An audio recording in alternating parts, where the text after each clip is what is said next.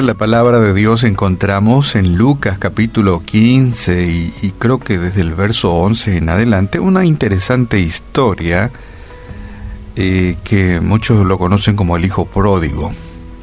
Muy interesante. Te recomiendo para que lo puedas leer.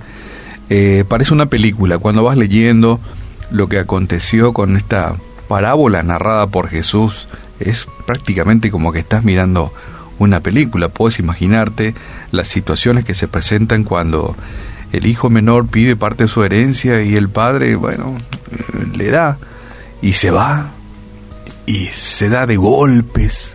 El hijo mayor quedó con papá. El hijo menor salió a gastar o malgastar sus bienes. Y después de mucho tiempo, o de algún tiempo, de pasarla muy mal porque se quedó sin nada, volvió a casa pudo comparar lo que era vivir con papá y vivir fuera de, las influencias de papá. Y bueno, bueno, te dejo el desafío para que lo puedas leer porque es realmente interesante. Pero yo me quedo con la última parte de la película para que podamos entender eh, cuán grande es el amor de Dios hacia todos y cada uno de nosotros. Hasta hoy día existen muchas personas que no se creen merecedor del amor de Dios y viven lejos porque creen que, bueno, yo demasiado peco, soy mala persona, o hice tal cosa que no merezco el amor de Dios, y eso no es así. Imagínense, nada más en esta parábola, eh, el padre le dio lo que le correspondía en lo que respecta a su herencia a este muchacho y se fue y lo malgastó todo. Y, y es más, no lo malgastó dándole a una ONG por ahí, ¿verdad? O en, grupos de caridad, sino que en mujeres, y ya se imaginarán ustedes, ¿verdad? En desorden total de su vida. Y dijo en cierta ocasión un maestro que, que me impactó, dijo él, eh, lo más grandioso, o sea, la más grandiosa creación de Dios no son las estrellas, ni los grandes este, ni las grandes montañas, ni los, ni los grandes bosques. No, eso no es lo más grande que Dios ha creado. Lo más grande es el plan que Dios creó para llegar a tu corazón. Y esto, cuando lo escuché, me impactó, ¿verdad? Porque a veces creemos que aquellas altas montañas con picos con, con, con hielo, y el, lindo paisaje, las estrellas y las galaxias eran lo máximo. Y uno puede pensar de esa forma, pero este, este, este varón, este maestro dijo, no, no son aquellas estrellas, ni los grandes precipicios, ni, las, ni los lindos paisajes, ni las montañas. Lo más grandioso, lo más grandioso era su plan para llegar a tu corazón. Eh, en cierta ocasión, contaron una anécdota también que es muy interesante de conocer. Eh, él es eh, Mario, es Mayor, pero lo vamos a dejar como Mario, ¿sí? Eh, cuenta que cuando su hija Lena tenía dos años se perdió en un centro, en un súper. En un minuto desapareció del lado de Mayor. Entró en pánico. De repente, una sola cosa le importaba. Tenía que encontrar a su hija ya no recordaba qué, quería comprar. A ella no importaba más que su lista del súper. No importaba más nada. La lista de compras que debía conseguir ya no importaba. Gritó su nombre, llamándola. No le importaba qué, qué, pensaría la gente, ¿verdad? La gente no es que, que iban a pensar que estoy loco, ¿verdad? Que, o loca. Gritando el nombre de mi hija. Durante unos minutos, cada gramo de energía se concentró en una sola cosa, encontrar a Lena, mi hija perdida. Y finalmente la encontré. Estaba escondida detrás de unas góndolas.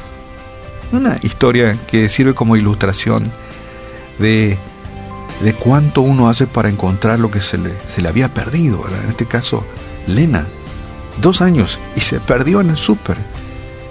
Y sus padres, atormentados sin importar lo que la gente pensara, empezaron a gritar su nombre ya no importó más la lista del súper, no importó más el carrito, no importó más nada. Lo más importante era encontrar a Lena. Ningún precio, ¿sabes qué? Es demasiado alto para, para el padre o la madre que quiera encontrar a su hijo o a su hija. No existe tal cosa como el agotamiento. A veces miramos en la prensa desapareció la adolescente de tal familia y la buscan con denuedo, con abnegación. Recurren a la prensa, la buscan con mucho amor. En Lucas capítulo 15 y el verso 32 encontramos parte de esta parábola de Jesús cuando enseñaba acerca del Hijo pródigo. Dice, pero teníamos que hacer fiesta, teníamos que hacer fiesta y alegrarnos porque este hermano tuyo, le dice a su hermano mayor, estaba muerto, pero ahora ha vuelto a la vida. Estaba muerto y ahora ha vuelto a la vida. Volvió a la casa de papá. Dejó la vida desenfrenada y vacía. Qué interesante. No hay esfuerzo que nos canse cuando buscamos a nuestro Hijo. Dios no se cansa, hará todo lo posible porque tú vayas a su encuentro. Eso es lo que Dios hace cada día. Dios aguarda por ti, Dios aguarda por mí. Y precisamente Dios hará lo mismo. Hará fiesta en el cielo y se alegrarán porque tú, tal vez yo, que estábamos muertos, hemos vuelto a la fuente de la vida Cristo. Espero que recuerde siempre esta anécdota del maestro que dice que lo más grandioso no es la creación que puede observar nuestros sentidos o, o ser impactado por nuestros sentidos, las estrellas y tantas cosas lindas que Dios ha creado. No, lo más grande, lo más bello es un encuentro, es el, lo más grandioso es el plan para llegar a tu corazón y que tu corazón se rinda ante la majestad de Dios. Y en esta mañana queremos decirle, Señor, no queremos más correr de ti, queremos llegar a tu encuentro. Y habrá fiesta en el cielo, se alegrarán, porque realmente alejados de ti estamos muertos, muertos en nuestros delitos y pecados. Pero en ti encontramos vida. Padre, gracias te damos en el nombre de Jesús, porque creemos que lo más grandioso que has creado es el plan para llegar a nuestra vida. Lamentablemente muchos de nosotros te damos la espalda. Vivimos la vida a nuestra manera. Queremos desoír la vida a tu manera y nos damos tantos golpes y nos llenamos de cicatrices porque nuestro, nuestro egoísmo y nuestra vanidad nos ha alejado de ti. Padre, gracias porque tú no te cansas de aguardar por nosotros, que tú nos tienes tanta paciencia. Y hoy Tal vez como el hijo pródigo queremos volver a ti y decirte sí, aquí estamos, he vuelto a casa. Papá, he pecado contra ti y acéptame como uno de tus jornaleros por lo menos. Y Dios te dice, no, te acepto como lo que eres, parte de la familia, eres mi hijo. Padre, gracias porque tenemos esta terrible bendición de ser parte de tu familia y que podemos vivir a tu amparo y tu cuidado siempre. Oramos por muchos de nuestros amigos oyentes que tal vez te han dado la espalda. Te han presentado, Señor, su indiferencia, pero que hoy tienen la gran oportunidad de, como aquel hijo pródigo golpeado, lleno de chichones y de cicatrices en la vida, volver al pie de la cruz de Cristo y decir, sí, Padre, quiero que mores en mi corazón.